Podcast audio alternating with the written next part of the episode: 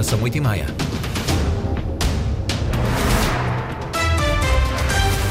Em destaque nas notícias. O Hospital de Ponta Delgada retomou as interrupções voluntárias da gravidez. Já fez 18 interrupções em dezembro.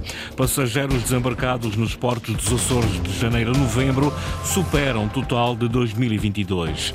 10 milhões de euros é o valor do orçamento da Câmara de Vila do Porto para este ano. Desenvolvimento para conferir já a seguir. Primeiras máximas previstas para hoje: 16 graus em Angra, 17 Ponta Delgada, 18 Santa Cruz das Flores e também na Horta. Edição Antena 1 Açores, jornalista Sais Furtado. O Hospital do Divino Espírito Santo, em Ponta Delgada, retomou as interrupções voluntárias da gravidez no início de dezembro. Já fez 18 interrupções, o dobro da anterior média mensal, um aumento que é justificado por ser o único hospital da região que assegura esta intervenção. Inês Linhares Dias. O Hospital de Ponta Algada já voltou a fazer interrupções voluntárias da gravidez depois de ter abandonado a intervenção por decisão unilateral do Conselho de Administração em outubro de 2021. Neste momento é o único hospital da região que faz IVGs. No mês de dezembro foram feitas aproximadamente 18 interrupções. São mais do que o habitual, mas esta unidade dá agora resposta a toda a região, explica a ginecologista Joana Sampaio. Não sei se é um pico de afluência ou se deve ao facto de nós neste momento estarmos a tentar assumir hum, a região autónoma do Açores toda, ou seja, as outras ilhas acabam por, por enviar para nós as interrupções, portanto estamos a fazer interrupções de, de nove ilhas. E eu penso que também é por isso. Nós, em 2021, fazíamos só São Miguel e Santa Maria, rondavam umas 9, 10 por mês. Neste momento, estamos a fazer um bocadinho mais. O Hospital da Horta foi durante anos o único onde se fazia este procedimento. Deixou de o fazer quando um obstetra passou a ser objetor, porque uma farmacêutica daquele hospital se recusava a dar a medicação necessária para o aborto medicamentoso, segundo o Diário de Notícias. Esse problema não se coloca em ponta algada, adianta a especialista. Nós, neste momento, não temos esse problema. Temos uma equipa montada, constituída por médicos, enfermeiros, pessoal administrativo, até agora nunca tivemos problemas, já em 2021 também não tínhamos, quando fazíamos antes, e também não prevejo que, que vai surgir algum problema a esse nível agora. São três médicos, cinco enfermeiras e uma técnica administrativa que fazem parte da equipa que não se opõe à interrupção voluntária da gravidez no Hospital de Ponta Delgada. Durante 2022, de 150 pedidos, apenas 32 se fizeram na região, na Horta. As restantes 118 mulheres foram reencaminhadas para a Clínica dos Arcos, em Lisboa, onde apenas se fazem abortos cirúrgicos. Um procedimento mais invasivo do que o medicamento que é a opção mais comum no Serviço Regional de Saúde. Passageiros desembarcados nos portos dos Açores de janeiro a novembro superam o total de 2022. São dados revelados pelo Serviço Regional de Estatística. O número superou o valor total de 2022, mas continuou abaixo dos números de 2019, o ano antes da pandemia. Linda Luz. 540.111 passageiros desembarcados nos portos da região entre janeiro e novembro de 2023, mais 34 mil que no ano civil de 2022. Apesar do crescimento, os números não superam os de pré-pandemia. Em 2019, entre janeiro e novembro, houve mais de 541 mil passageiros a desembarcar na região. A Ilha do Pico é a que registra maior movimento de passageiros. Neste período, desembarcaram mais de 246 mil 1.500 pessoas. Já no Faial, houve mais de 229.700 passageiros. Ambas as ilhas com um aumento em relação a 2022. São Jorge perdeu pontos percentuais, teve praticamente 52.600 desembarques. Também Terceira e Graciosa têm vindo a perder passageiros, ao contrário de Flores e Corvo, com crescimentos a rondar os 5%. Desde 2020 que está suspensa a operação sazonal da Atlantic Line entre maio e setembro. A transportadora ligava todas as ilhas do arquipélago. Atualmente, em época alta, há apenas ligações marítimas entre o Grupo Central e entre o Grupo Oriental.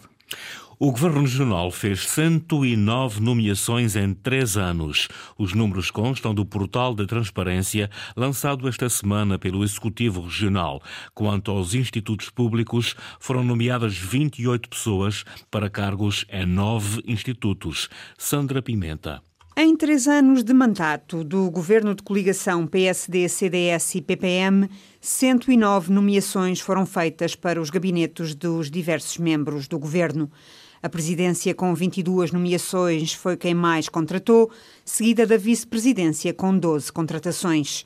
Em relação a nomeações para cargos nas várias secretarias regionais, contam-se 68, sendo a das Finanças com 12 a que mais reforçou em três anos. Já em relação às remunerações base mensais, elas variam entre os 3.900 euros, a que acrescem, em alguns casos, despesas de representação, pagos, por exemplo, a um chefe de gabinete, para os 1.000 euros referentes ao cargo de motorista. Em relação aos cargos superiores nos nove institutos públicos, o número agora revelado é de 28 nomeações, sendo que também aqui o valor de remuneração base mais elevado é de 3.900 euros mensais, referentes à posição de presidente do Conselho de Administração, casos do Centro de Qualificação Profissional, do IAMA e do Instituto de Segurança Social, só para referir alguns. Finalmente, em relação ao pessoal em regime de tarefas ou avanças, o Governo Regional dos Açores, ao longo dos três anos de mandato, contratou 185 pessoas. O novo portal da transparência, que reúne toda a informação sobre a composição e remuneração de cargos de nomeação política no arquipélago, foi feito em articulação com a Comissão Nacional de Proteção de Dados e é de acesso livre. A Federação Agrícola dos Açores diz que 2023 foi um ano atípico para as fileiras do leite e da carne. Segundo Jorge Rita, não há economia que resista ao aumento do custo de produção e à baixa dos preços de venda e a fileira do leite não é exceção. Arrancámos bem com bom preço de leite pago aos produtores, depois eh, por vários fatores que não, não é da nossa responsabilidade da produção, mas que tem a ver com as economias internacionais, o aumento brutal dos custos de produção, depois eh, a própria inflação, mais a, o aumento das taxas de juros nos custos financeiros, foram tudo situações que se agravar a longo tempo e que descapitalizarem claramente o, uh, nosso setor de atividade, pois uh, as descidas de preços de leite bastante acentuadas como são de conhecimento público, e isso faz com que, uma vez mais, os produtores se sintam descapitalizados, o aumento dos custos de produção e o abaixamento das receitas, não há economia que resista. Para o Presidente da Federação Agrícola dos Açores, 2023 fica marcado pela redução do preço ao produtor de leite, com o aumento dos preços ao consumidor, beneficiando apenas a indústria e a distribuição. Na fileira da carne também houve constrangimentos nas exportações, devido a fatores como a seca no continente ou o conflito entre Israel e o Hamas. O cenário é diferente para as restantes produções agrícolas, onde os preços estão em alta. 2024 arranca com alguns pontos positivos, considera o representante do setor, realçando, no entanto, a necessidade de corrigir os problemas do passado. A questão dos transportes marítimos, já para o próximo ano de 2024, já arranca com um aumento substancial. Os cereais, ao contrário de alguns queiram dizer, a perspectiva não é descida, mas de subida das matérias-primas novamente para as rações. Pronto, e este, os produtos que nós, que os agricultores produzem e vendem, o, o caso do leite e o, e o, caso da carne e de outros produtos, também se não melhorar o preço, a situação poderá ser catastrófica na região, no setor agrícola. Jorge Rita lembra ainda a intenção da Associação Agrícola de São Miguel, que também dirige, de promover um pacto de regime para proteger as instituições das volatilidades políticas. 10 milhões de euros é o valor do orçamento da Câmara de Vila do Porto para este ano. Os principais investimentos vão para a gestão da água e para a habitação. António Pacheco.